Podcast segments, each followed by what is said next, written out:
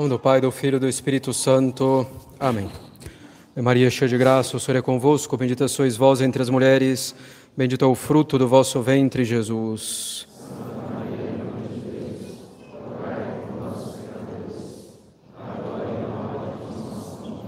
Podem sentar-se.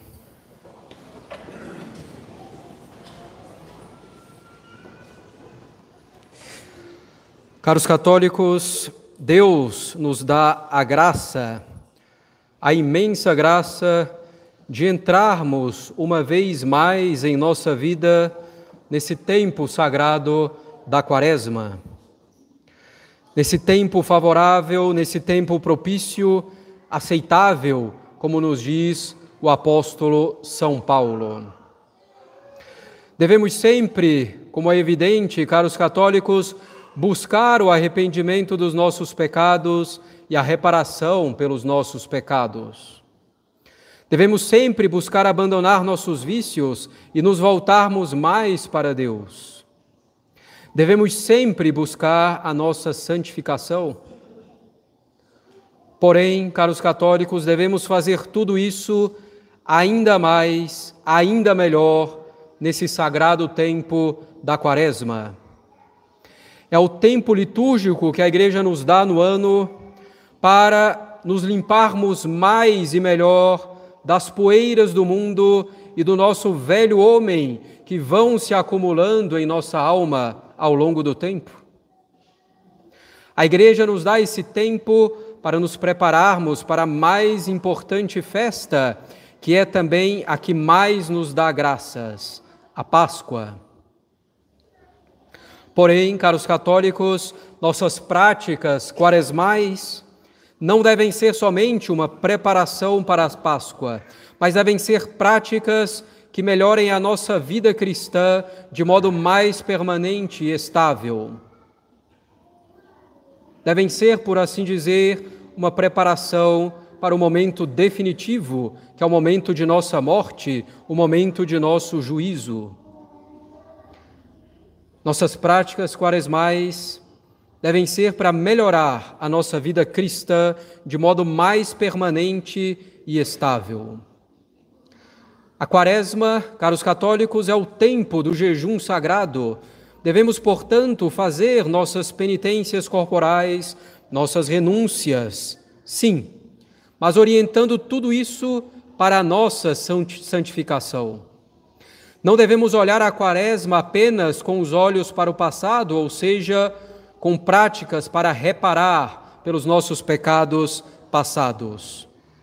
Devemos olhar para o presente com práticas que nos ajudem a melhorar aqui e agora. Aliás, a melhor maneira de reparar pelos nossos pecados é buscando a nossa santificação aqui e agora seriamente. Coloquemos isso na nossa alma. A melhor maneira de reparar pelos nossos pecados é buscando a nossa santificação. A melhor maneira de reparar pelos nossos pecados é procurando corrigir nossos defeitos, procurando praticar a virtude, crescer na união com Deus, conformando-nos melhor à Sua santíssima vontade. Escolhamos, caros católicos, como práticas quaresmais, coisas concretas, que tenham relação com a nossa vida cotidiana, pontos em que precisamos melhorar para o bem da nossa alma, para o bem do nosso próximo, e assim agradando mais a Deus. Devemos escolher coisas que nos ajudem na vida familiar, no trabalho, na ordenação de nossas diversões. Assim, uma pessoa pode escolher como prática ser mais paciente com o marido ou a esposa, com os pais ou com os filhos, mas não basta isso, todavia. Preciso escolher momentos mais precisos ou situações mais específicas, ou temas particulares em que precisa dessa paciência. E é preciso examinar também, se eu quero trabalhar a paciência, qual é a causa da impaciência, para ir cortando o mal pela raiz. Minha impaciência com esse familiar ou com esse colega de trabalho vem do orgulho, vem do apego à minha comodidade, da falta de amor a ele. Eu preciso refletir sobre tudo isso. Não fiquemos no superficial, simplesmente nos propondo a ter mais paciência com tal pessoa, mas vejamos as causas dos nossos defeitos, das nossas falhas que queremos melhorar. Podemos escolher coisas, também, claro, que me ajudem diretamente na relação com Deus.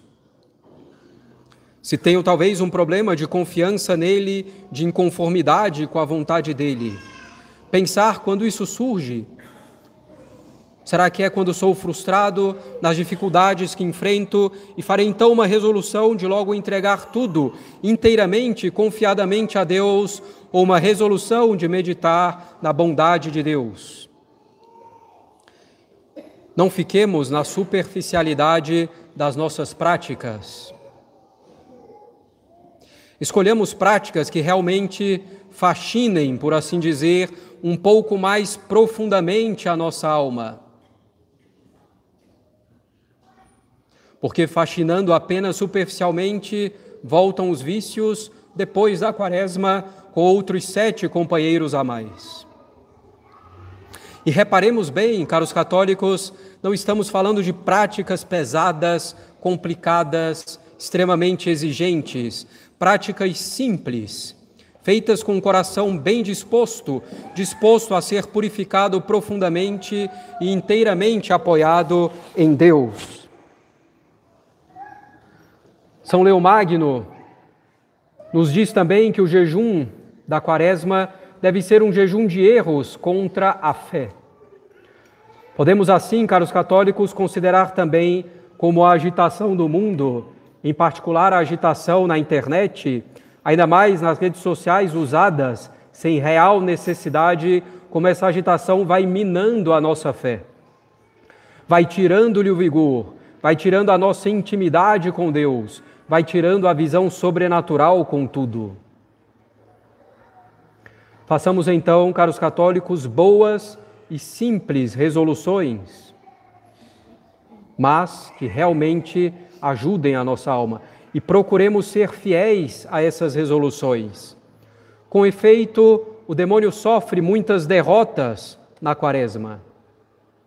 Assim, diz São Leomagno, ele está sempre, ainda mais nesse período, à procura de carne fresca. Seremos nós, essa carne fresca que o demônio procura, se não fizermos nossos propósitos de quaresma. Seremos essa carne fresca se fizermos nossos propósitos sem pensar o suficiente, pensando de maneira superficial, permanecendo aí na superficialidade. Não quero com isso dizer que tenhamos que passar dias e dias nos debruçando sobre nossas práticas quaresmais, com ansiedade, angústia, com tormento, mas que devemos refletir minimamente no que podemos fazer bem concretamente, no que pode deixar marcas na nossa alma para o resto de nossa vida. Seremos essa carne fresca também se abandonarmos sem motivo real nossas práticas quaresmais. Seremos ainda essa carne fresca se nossas práticas se limitarem a dar frutos só na quaresma, ou seja, se nossas práticas forem coisas pontuais para a quaresma, sem serem um meio de conversão mais profunda a Deus. Como se alguém dissesse: Fiz minhas práticas quaresmais, ótimo, agora é a Páscoa. E poderíamos então perguntar: e daí? O que essa prática mudou na sua alma? Assim, mesmo as nossas mortificações quaresmais, que não vamos prolongar por toda a nossa vida, essas mortificações devem ter uma intenção superior, estabelecida por nós. Faço tal prática para reparar meus pecados, adquirir a castidade, pela conversão dos meus inimigos, por exemplo. Fazendo-nos caminhar na virtude da penitência ou da castidade, ou na virtude da caridade fraterna, por exemplo. Aí teremos, caros católicos, uma alma que começa a mudar. Seremos essa carne fresca também se tivermos orgulho de nossas práticas quaresmais. E o demônio, como dissemos, está ávido para nos fazer cair e nos derrubar durante a quaresma.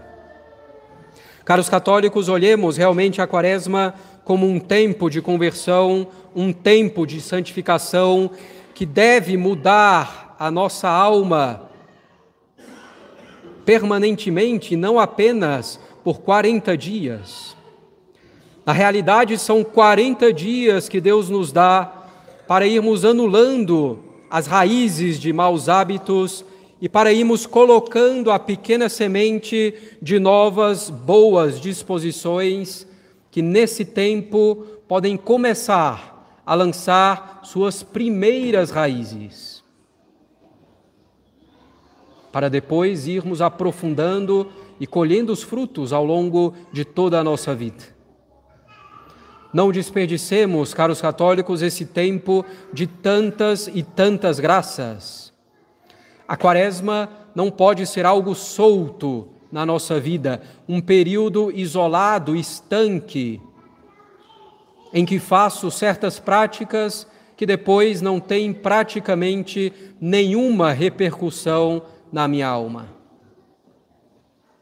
A quaresma, como tudo em nossa vida, é para nos fixar no bem, nos fixar cada vez mais pouco a pouco, mas cada vez mais e solidamente no bem, nos fazer avançar no amor a Deus.